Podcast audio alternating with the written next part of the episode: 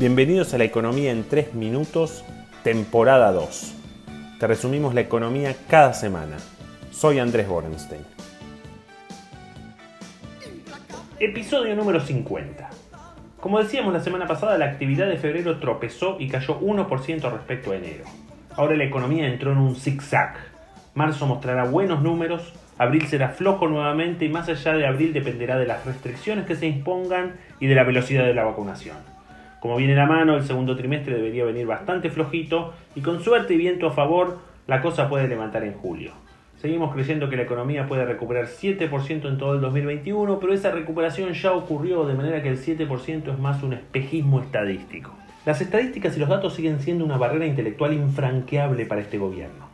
Más allá de la gaf del gobernador sobre el promedio y la mediana, mucho más grave es el mal uso y el ninguneo de la estadística del profesor de Derecho Penal mucho más afecto al dedito que al análisis de datos. Cualquiera puede cometer errores, pero el requisito básico es que tomemos decisiones en base a la evidencia. Si tomamos decisiones en función de hacer lo contrario de lo que hace el rival, o peor, en base a ideología, los resultados seguramente serán mucho peores. Esta semana, por ejemplo, se cortó el acceso a los datos de la tarjeta SUBE. No vaya a ser cosa que los datos muestren algo que no convenga a la política. ¿Qué será lo próximo? ¿El dataset del COVID?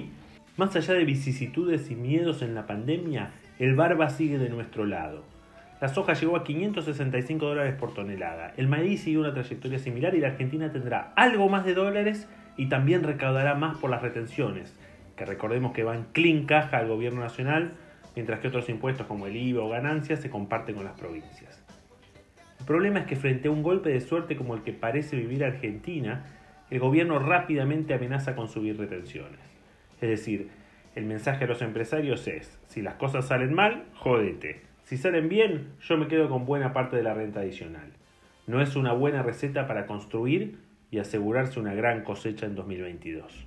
Mientras tanto, parece que la culpa de la inflación es de los economistas.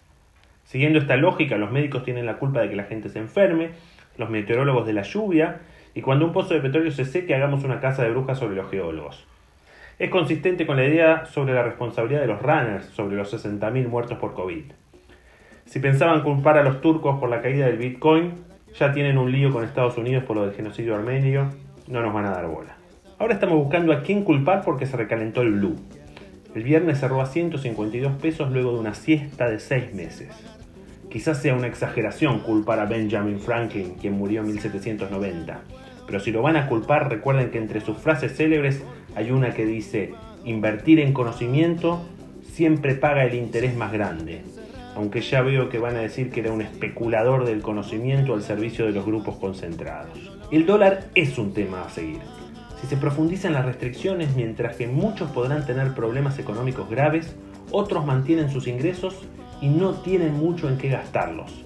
Y seguramente busquen refugio en la compra de dólares. Durante los últimos meses, las familias y empresas fueron vendedores netos para financiar consumos y pagar deudas. Este proceso parece estar llegando a su fin, así que estaremos atentos a su evolución.